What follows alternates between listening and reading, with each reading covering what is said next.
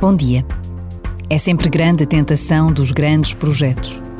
Mas quantas vezes não é nas mais pequenas coisas, nos mais discretos desafios, que se jogam as maiores decisões?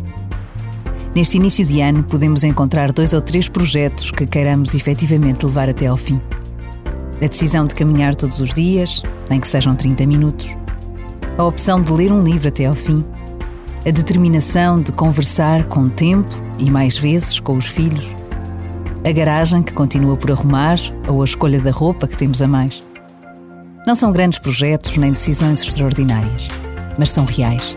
Fazem parte da vida de todos os dias e podem ter mais importância do que imaginamos.